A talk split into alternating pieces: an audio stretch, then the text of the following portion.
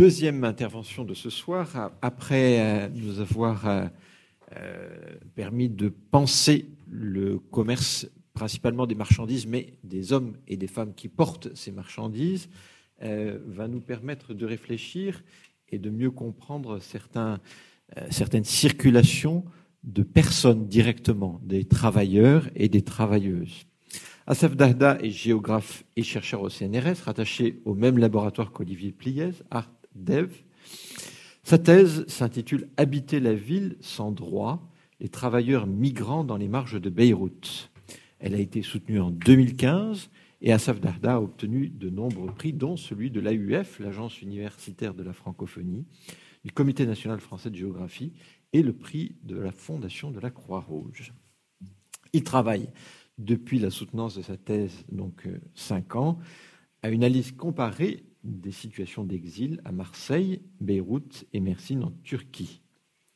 Parmi ses publications, L'art du faible, les migrantes non arabes dans le Grand Beyrouth, aux presses de l'IFPO à Beyrouth, l'Institut français du Proche-Orient, donc paru en 2013 deux articles que je voudrais citer. En 2014, Négocier sa place chez l'autre, les migrants dans les espaces palestiniens de Beyrouth, paru dans la Revue européenne des migrations internationales en 2014 donc.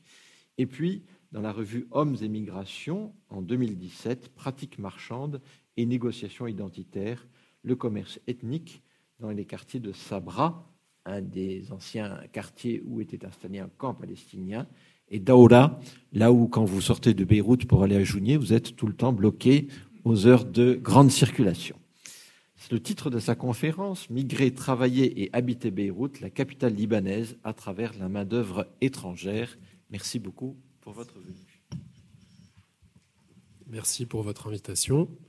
Euh, donc, euh, je vais vous présenter ce qui relève effectivement de mon travail de thèse, donc des enquêtes que j'ai menées essentiellement entre 2012 et 2015, et euh, depuis lors que je donc des observations que je continue à mener essentiellement à Beyrouth, notamment dans le quartier de Sabra. On va le voir, c'est pas en fait un camp, c'est à proximité de Chatila, mais ce n'en est pas un. D'ailleurs, je vais axer une partie de ma présentation essentiellement sur ce quartier de Sabra.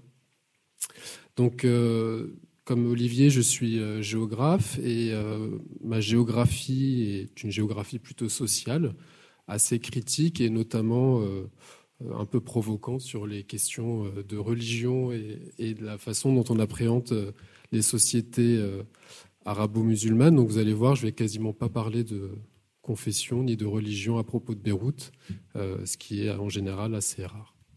Euh, donc euh, ici, vous avez une, une, vue aérienne de Beyrouth avec euh, les, périmètres entourés de orange et de rouge, qui sont donc les, les, les périmètres, les secteurs où j'ai travaillé depuis, depuis 2008-2009 jusqu'à aujourd'hui. Donc en orange, ce sont des quartiers, des localités différentes, parfois d'anciens camps qui sont devenus des quartiers à part entière. Euh, d'anciens bidonvilles, euh, comme euh, au nord le quartier de Calantina par exemple, ou des groupements. donc, par exemple, à Sabra, Sabra qui en fait initialement est ce qu'on appelle un tajamwa, c'est-à-dire un groupement palestinien qui n'a pas de statut officiel comme Chatila qui est juste, juste à côté.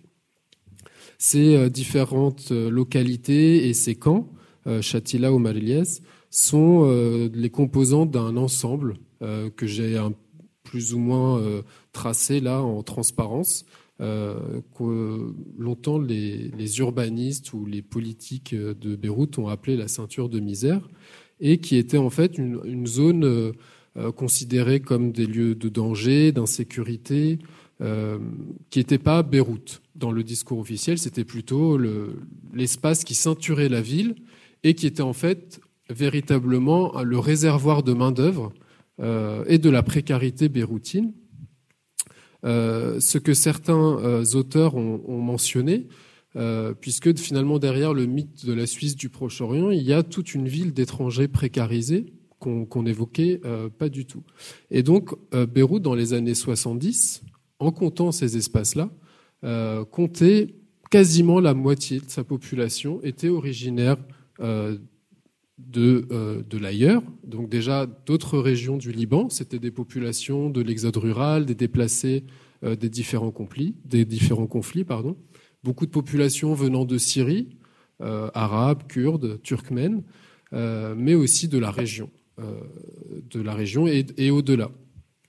Donc en fait, cette, cette euh, l'idée aujourd'hui, c'était aussi un petit peu, c'était un peu l'idée de, mon travail de thèse, c'est de, donner un autre aspect, de, présenter Beyrouth sous un autre angle, qui est celui plutôt des mobilités, et notamment des mobilités de populations euh, précarisées, à la fois d'un point de vue social, mais aussi d'un point de vue statutaire. Donc euh, ici, vous avez une frise chronologique qui vous montre euh, en fait Beyrouth sous cet angle, c'est-à-dire qu'au lieu de travailler sur le Liban comme un pays d'émigration, la diaspora, etc., euh, là on retourne un petit peu la focale et on, voilà. Donc, je voulais présenter Beyrouth comme étant aussi une ville d'immigration et comme étant fondée par les populations migrantes, par les populations immigrées. Et donc, sur un siècle, euh, 1915, date du génocide arménien, jusqu'en 2015, donc euh, la période où j'ai terminé ma thèse, mais rien n'a changé depuis. Euh, enfin, si. Euh, des populations sont venues de la région, donc les populations arméniennes déplacées et syriaques, on en parle plus rarement. Euh, les populations palestiniennes euh, également, déplacées suite à la création de l'État d'Israël. Et puis, euh, tout doucement, on voit apparaître aussi ce que Gildas Simon appelle la, mondialisation migratoire, c'est-à-dire des populations qui viennent dans, la reconfiguration de la division internationale du travail, notamment via la domesticité internationale. Et donc, Beyrouth devient, à l'instar des pays du Golfe, et puis de la Jordanie, même un petit peu de la Syrie, mais dans une beaucoup moindre mesure, une ville où, des populations, des femmes éthiopiennes, philippines, sri-lankaises, népalaises, malgaches, etc., vont venir, euh, euh, travailler.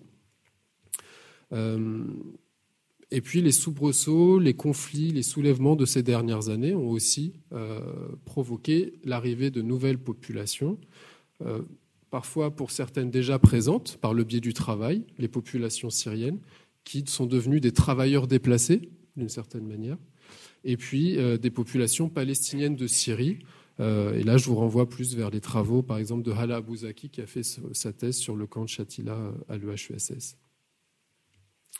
Donc, je vais brosser rapidement le, tableau pour vous montrer à quel point, quand, on se, quand on est à Beyrouth, finalement, le paysage béroutin, la façon dont la ville s'est configurée et dont elle, avec laquelle elle fonctionne aujourd'hui, euh, c'est est, intimement lié en fait au mouvement migratoire.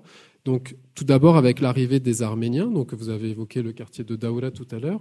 Donc, le quartier de Daoura qui est euh, vraiment l'héritage euh, de l'installation des populations arméniennes à la suite du génocide. Et donc, ici, vous pouvez avoir sur, ces clichés des clichés donc d'archives qui montrent l'installation des populations euh, par exemple, dans le quartier de Marm qui est euh, vraiment euh, à côté de, de, Daoura, qui étaient donc des populations arrivées, installées dans des tentes avec l'aide de la Société des Nations, de la diaspora arménienne, et puis transformation de ces camps, durcification des, camps, si on peut dire, avec donc le passage de la tente vers des habitats plutôt en bois, de tôle, ce qui donne d'ailleurs le nom de, en arabe, en tout cas à Beyrouth, les bidonvilles sont appelés Tanaké, donc le, Tanak étant le, métal en fait qui, servait euh, à la construction.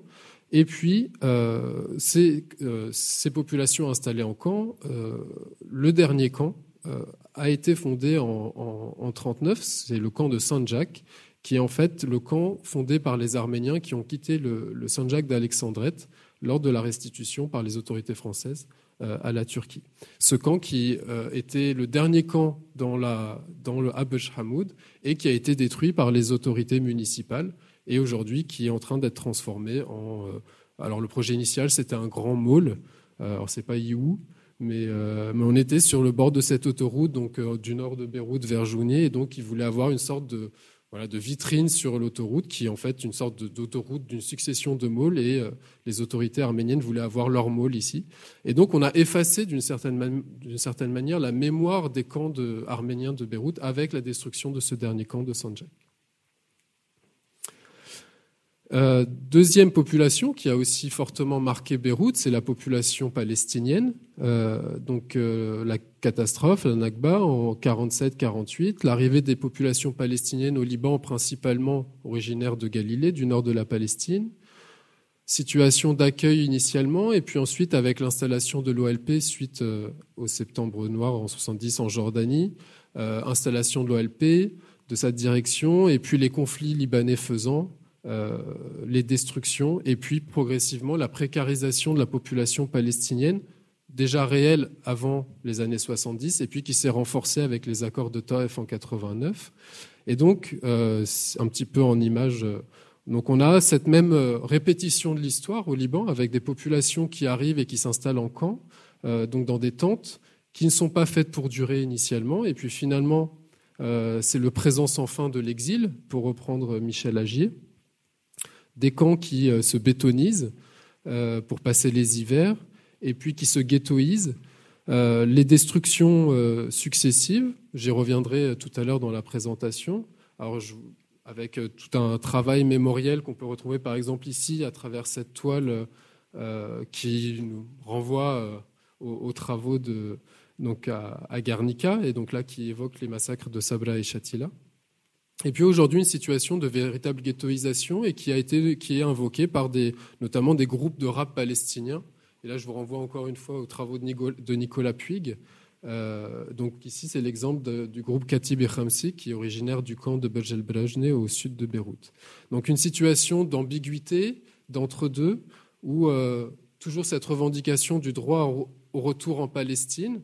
Euh, on voit que bah, ce retour est de plus en plus euh, hypothéqué, euh, notamment avec ce plan gagnant-gagnant de Trump et de Netanyahou. Et puis, euh, non à l'installation, et en même temps, on est dans une situation d'installation de fait.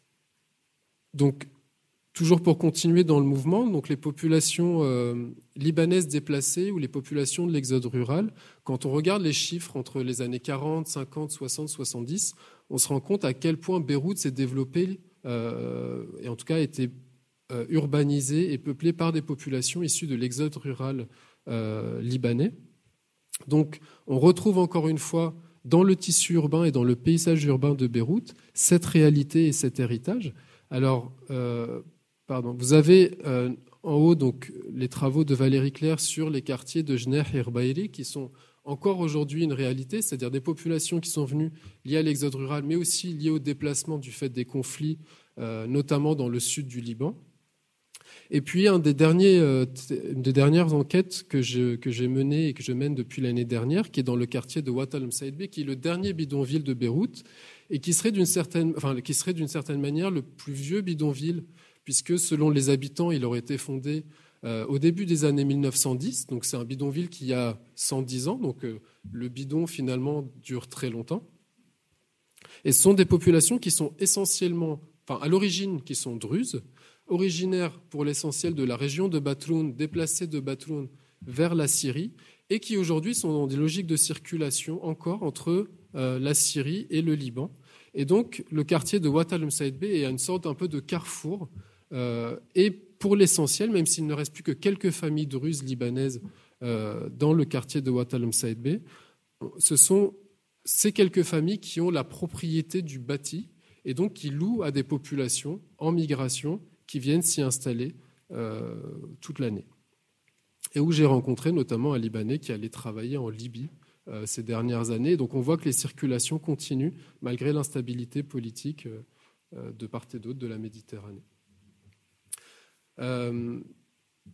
alors, dernière population, première population à être arrivée à Beyrouth, c'est bizarre de le dire comme ça. Donc la population syrienne qui en fait constitue, alors si on met à part euh, la bourgeoisie ou les milieux d'affaires de Damas ou d'Alep qui viennent depuis, qui circulent depuis euh, des dizaines d'années entre Beyrouth, Alep, Damas, etc.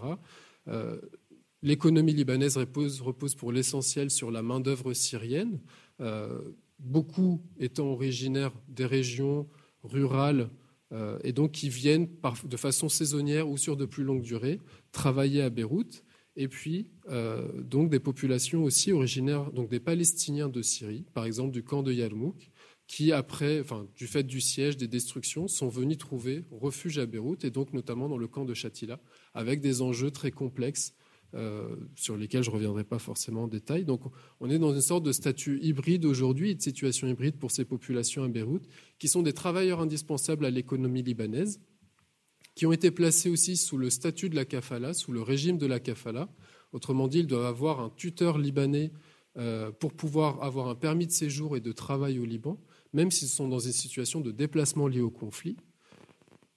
Et en même temps, ce sont des exilés indésirables parce que euh, trop nombreux au Liban, et dans le discours raciste, xénophobe, euh, notamment du, ministre, de l'ancien ministre des Affaires étrangères, on a donc une population stigmatisée et en même temps indispensable au fonctionnement de l'économie du pays et notamment de Beyrouth.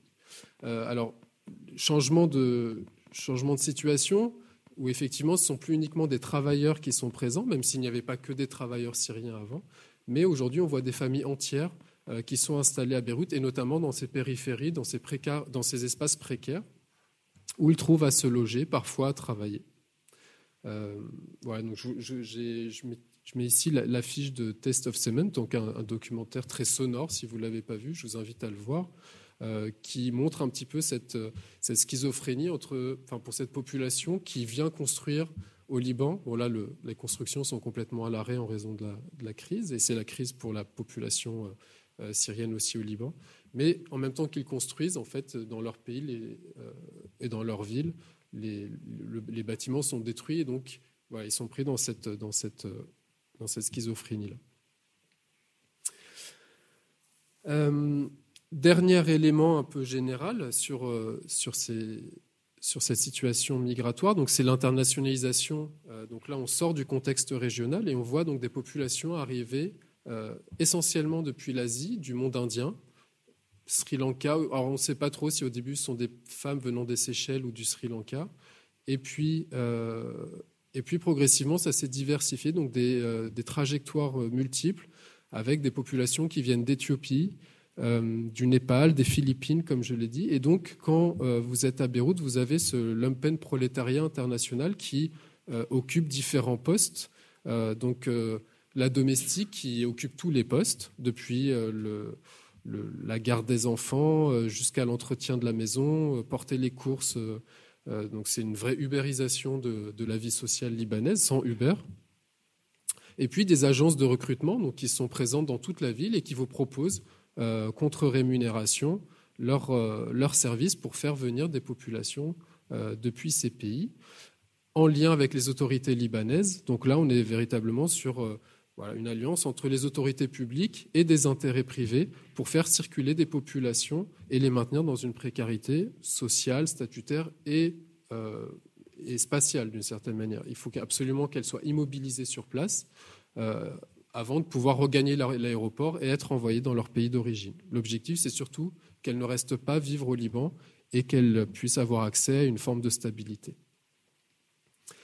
Donc, pourquoi avoir-il tout ça? Euh, L'objectif ici, un petit peu, c'était de, justement de mettre le doigt sur, à travers ces mobilités qui ont constitué Beyrouth, à travers ces populations qui, ont, qui sont arrivées dans des situations de précarité et qui, pour l'essentiel, continuent à vivre dans une précarité, de montrer à quel point Beyrouth, c'est aussi, euh, et surtout, finalement, et on le voit d'ailleurs à travers les mobilisations euh, depuis, euh, depuis le 17 octobre, un système basé sur des inégalités, une précarité généralisée alors, l'idée, c'était quoi Pour euh, reprendre un petit peu une. Euh, Armel Choplin, justement, qui disait qu'il fallait désoccidentaliser la pensée urbaine et, euh, donc voir, un peu autrement ces villes, et notamment à travers la migration, ça nous oblige à revoir les prismes, les, cadres d'analyse sur une ville comme Beyrouth où généralement on essayait enfin, on, lisait Beyrouth à travers la géopolitique, à travers les rapports confessionnels, à travers les tensions. Et donc là, voilà, ça, nous permet de faire un, pas de côté. Et donc, en faisant ça, ça permet aussi de désorientaliser ce regard sur le Moyen-Orient, qui est tant invoqué. Et donc là, l'idée, c'était d'essayer de, contribuer à ma façon à, cette désorientalisation du regard.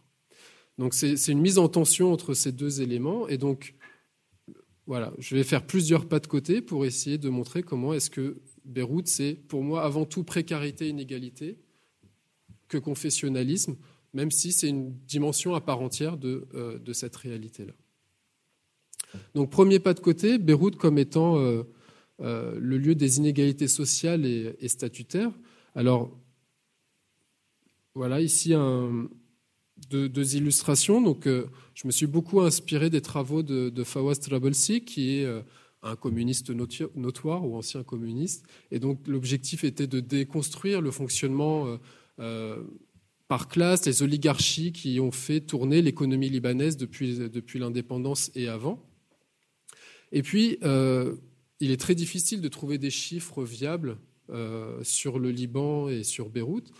Et une personne le fait depuis quelques années avec beaucoup de, succès et d'efficacité. C'est Lydia Aswad, qui est, euh, dirigée par Thomas Piketty, je crois.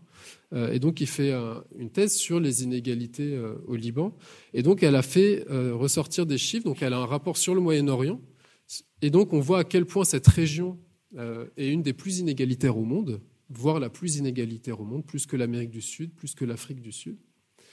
Et donc là, il y a quelques chiffres pour montrer à l'échelle du, Liban, puisque vous voyez que donc effectivement les 10% de la population les plus riches du Liban détiennent quasiment 60% des richesses euh, du pays.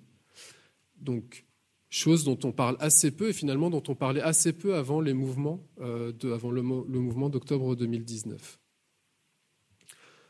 Donc inégalité sociale, mais aussi précarité statutaire. Je l'ai un peu évoqué en filigrane par rapport euh, à la mobilité des travailleurs étrangers ou des, réfugiés, des déplacés.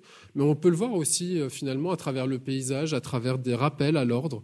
Euh, où en haut à droite, par exemple, vous avez cette ancienne affiche qui a été enlevée, mais dans l'aéroport de Beyrouth, où on a signé tout de suite les populations qui venaient travailler comme bonnes à une zone d'attente spécifique. Aujourd'hui, ils ont encore améliorer le système et donc elles doivent être, euh, elles sont cachées derrière une pièce, enfin dans une pièce, donc on ne les voit pas euh, une fois qu'elles passent euh, la, sûreté générale. Là, c'est, alors ce n'est plus à Beyrouth, mais il n'y a pas forcément besoin de le marquer. Ici, c'est dans ma ville d'origine, au milieu, où vous avez un point de rassemblement pour les populations syriennes, enfin pour les travailleurs syriens. Bien sûr, qui n'est pas du tout respecté, mais c'est un. Voilà. Enfin, si on regarde aussi l'histoire des camps palestiniens, ce sont aussi des lieux d'assignation, des lieux d'extraterritorialité pour des populations apatrides, sans droit, et qui sont maintenues comme telles euh, dans le droit libanais. Donc, deuxième pas de côté, justement, si on, part de tout ça, euh, comment est-ce que le, libéralisme béroutin participe à la production de l'espace Beyrouth, euh, libanais et béroutin participe à la production de l'espace? Quand vous marchez dans Beyrouth, alors vous pouvez tout à fait rester dans les quartiers centraux et d'une certaine manière ne pas forcément voir ces inégalités qui caractérisent cette ville, parce que finalement là vous êtes dans les quartiers chics où tout va bien. Mais en fait, si on regarde les chiffres, on voit à quel point euh, cette ville est inégalitaire et le paysage euh, le, traduit très très bien. Donc ici, vous avez une carte qui est tirée de l'Atlas du Liban, réalisée notamment par, par Eric Verdeil. Vous voyez les prix du mètre carré qui sont complètement délirants dans cette ville, euh, mais très inégalitaires aussi.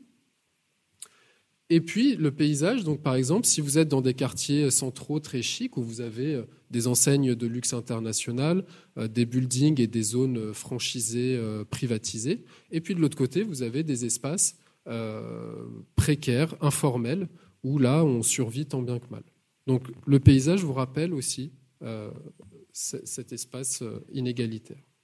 Donc le troisième pas de côté qui résulte de, de premier, c'est finalement d'essayer de se recentrer sur, les marges urbaines pour essayer de lire Beyrouth et de comprendre son fonctionnement, et notamment à travers cette mondialisation migratoire et l'articulation entre les anciennes migrations et les nouvelles pour comprendre comment est-ce que se fabrique, se produit et se reproduit les inégalités beyroutines.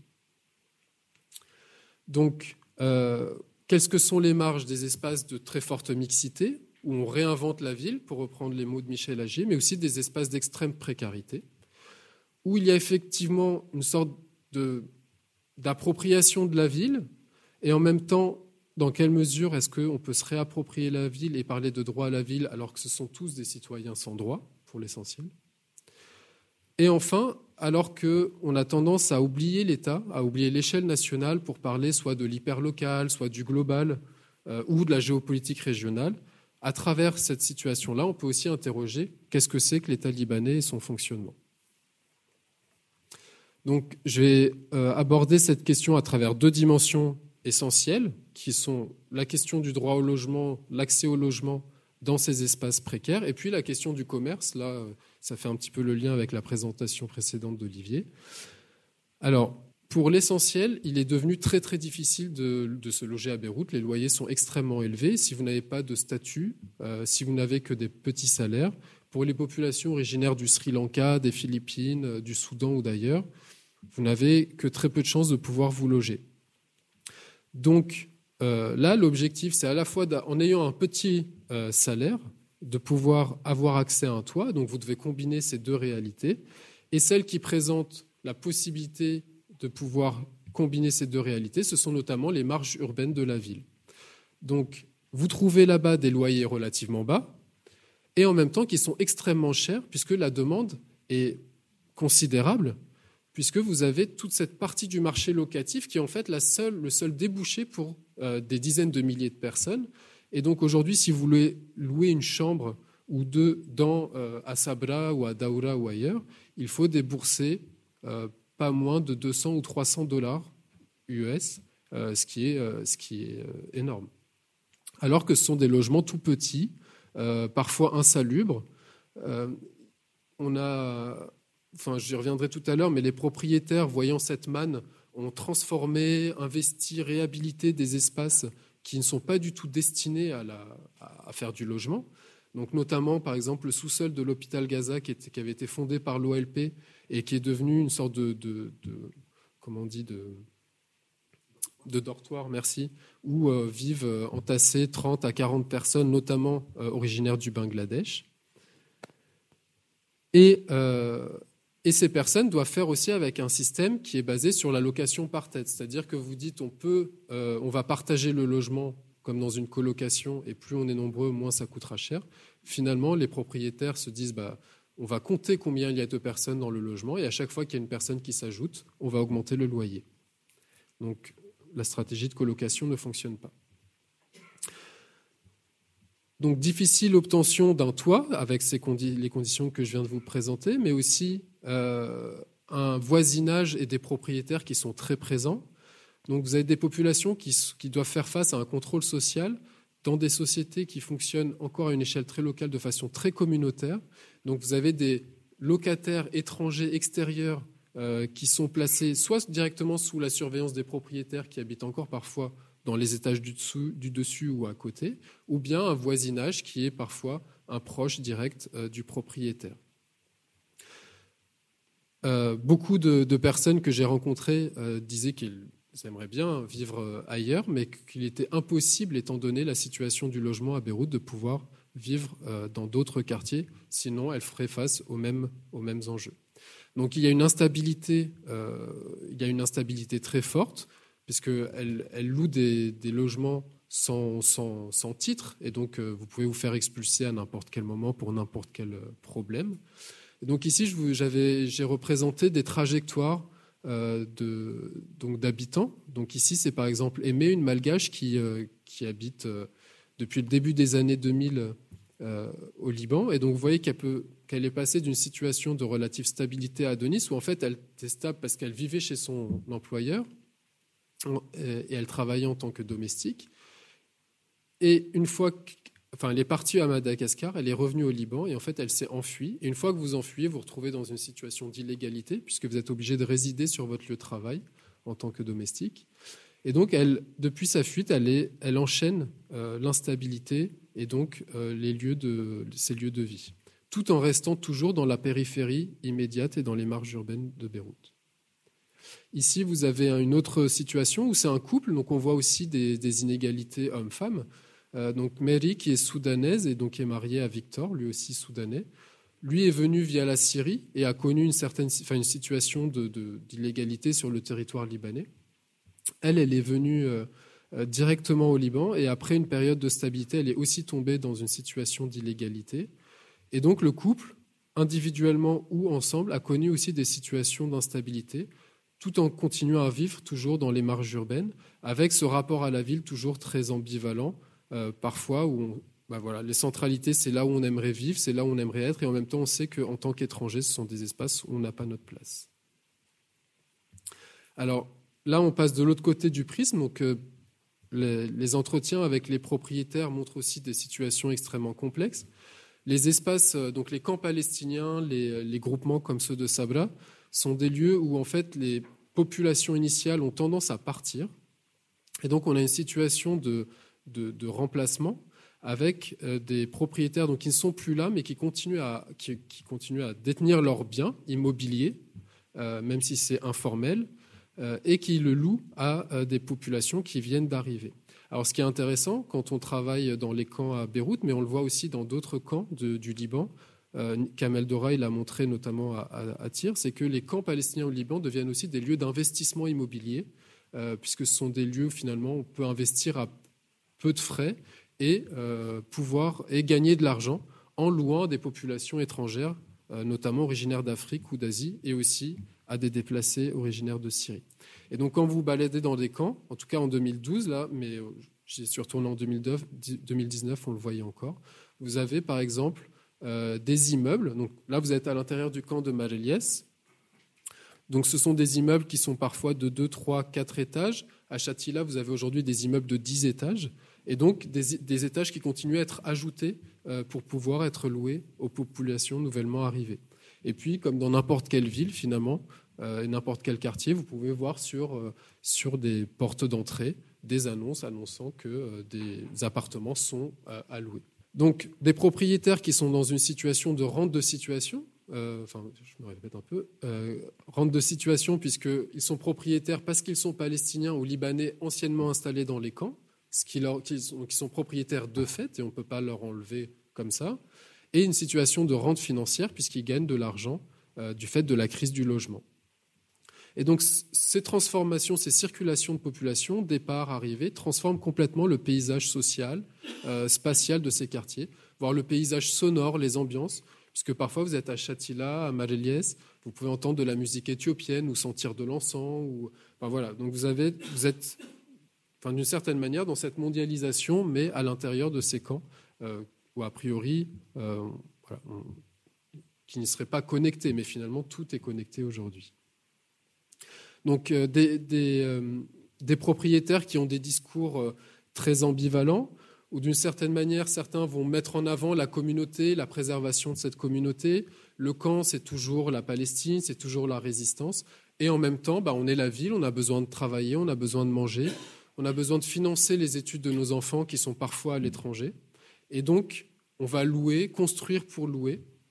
Et donc là, il y a une mise en tension entre bah, le capital et euh, la communauté revendiquée, avec parfois des positions assumées euh, de discrimination, notamment euh, des discriminations entre Arabes, puisque bah, dans le contexte local et régional, des propriétaires palestiniens ou libanais préfèrent louer à des femmes éthiopiennes, sri-lankaises ou philippines plutôt qu'à des Palestiniens, Libanais ou Syriens qui vont à un moment donné, selon leur dire, euh, arrêter de payer des loyers, revendiquer le soutien de tel ou tel parti pour euh, ne pas avoir à payer. Et donc, on peut avoir, comme vous le voyez sur cette affiche, des enseignes qui vont vous dire explicitement que le, propriétaire ne veut louer qu'à, par exemple, des femmes philippines. Les autorités, donc les autorités palestiniennes, par exemple, dans les camps ou dans les groupements, euh, affiche plutôt une, sorte de volonté politique d'interdiction, de réglementation des loyers. Or, pour partie, les représentants de ces, euh, de ces comités sont eux-mêmes des propriétaires qui vont louer à des femmes sri-lankaises ou éthiopiennes. Euh, et en même temps, ils sont aussi devant le fait accompli d'une précarité et de propriétaires qui, ils savent très bien, font de l'argent, permettent à leur famille de vivre à travers euh, cette location à des populations étrangères. Donc il y a euh, encore une fois cette mise en tension entre ce géosymbole, par exemple, de la lutte palestinienne, qui est le camp, euh, et puis bah, la vie dans une ville et la crise économique à laquelle ces populations doivent faire face. je vais accélérer un petit peu. Alors, juste pour arriver au dernier point, donc justement par rapport à la dimension marchande, je vais me focaliser sur Sabra, je ne reviendrai pas sur Daoura aujourd'hui. Mais Sabra, pendant longtemps, a été donc, le cœur de, le cœur palestinien de Beyrouth, Sabra et Shatila. La construction du camp de Shatila a donné très vite lieu à des extensions et donc on a eu euh, ce qu'on appelait les groupements, les quartiers qui se sont construits autour euh, de Shatila. Et puis on a eu aussi dans les années 70, par exemple, un hôpital très important, euh, l'hôpital Gaza, qui a été construit juste à côté. C'est la, photo que je vous ai montrée précédemment. Les conflits aussi à Beyrouth ont bien sûr généré des déplacements de population, des déplacements de commerçants qui sont venus notamment s'installer dans le quartier de Sabla, où avant il y avait des abattoirs, des abattoirs publics, où étaient présents des bouchers à proximité. Euh, et donc les commerçants sont venus euh, s'installer dans cette zone qui était prospère, dynamique, euh, autour, du, autour du camp. L'histoire a fait que ce quartier a été fortement détruit, endommagé. Donc il y a eu les massacres de Sabra et Shatila par les, les, phalangistes et l'armée israélienne.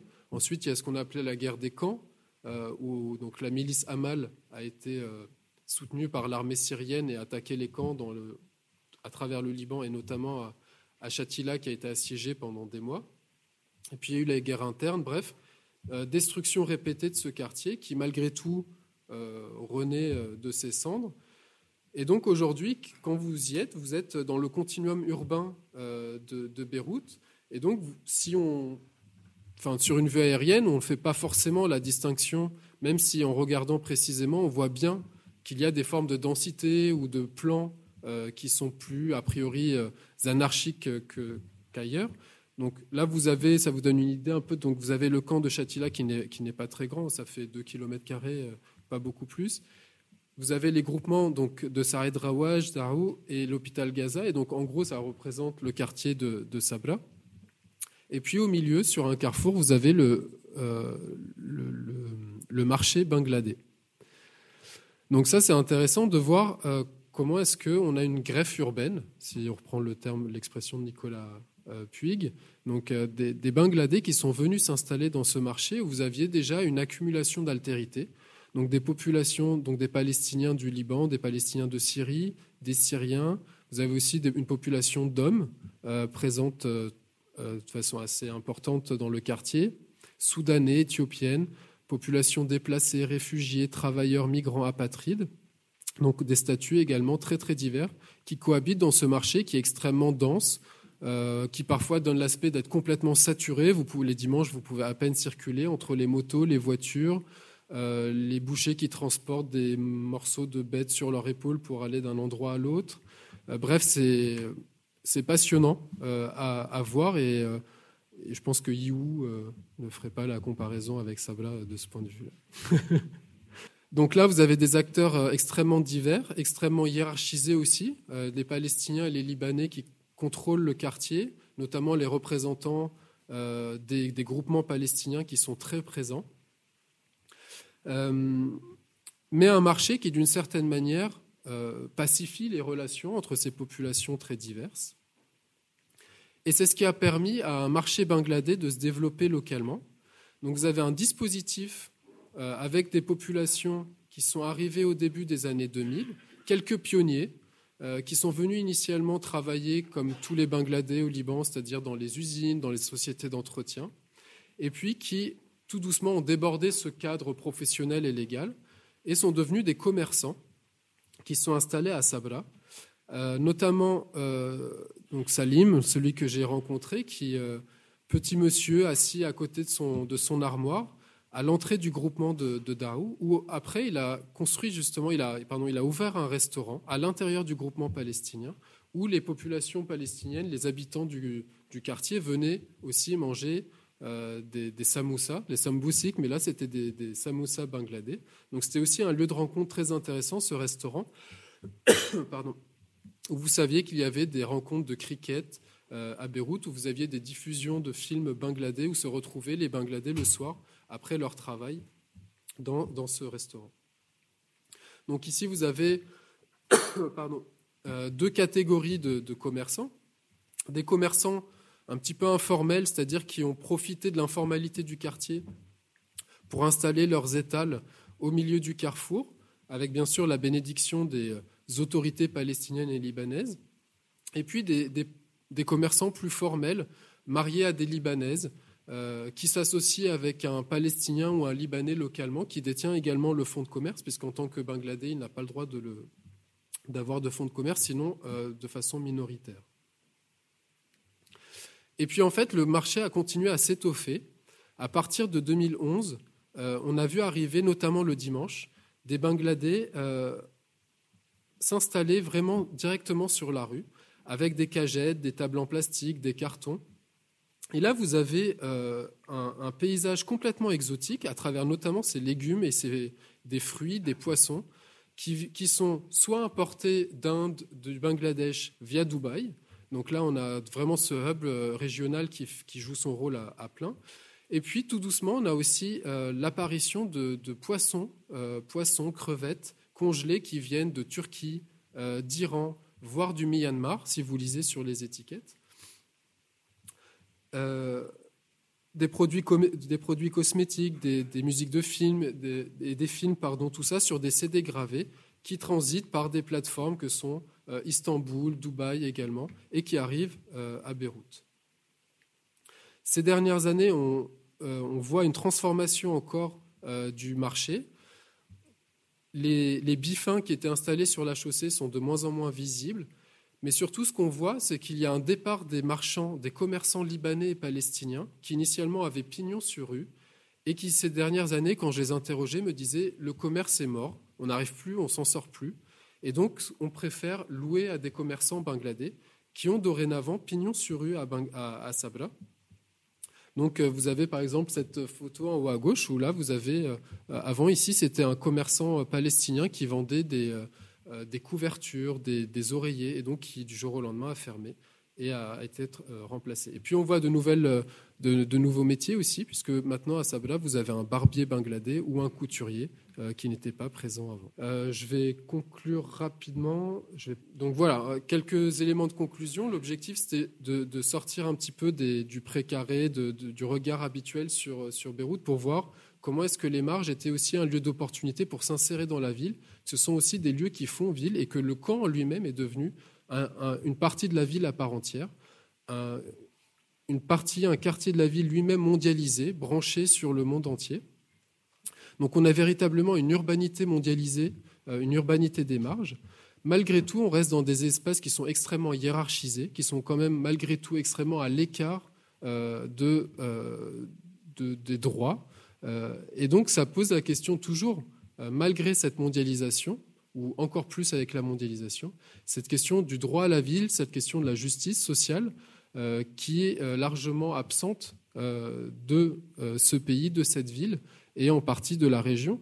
Et donc voilà, je voulais terminer un petit peu sur cette note un peu de mise en parallèle entre ces manifestations qui ont connu leur point d'orgue en 2012-2013 de travailleurs étrangers qui réclamaient leurs droits à vivre dignement au Liban et puis en 2019, bah, des Libanais qui réclament euh, de pouvoir vivre aussi dignement euh, au Liban.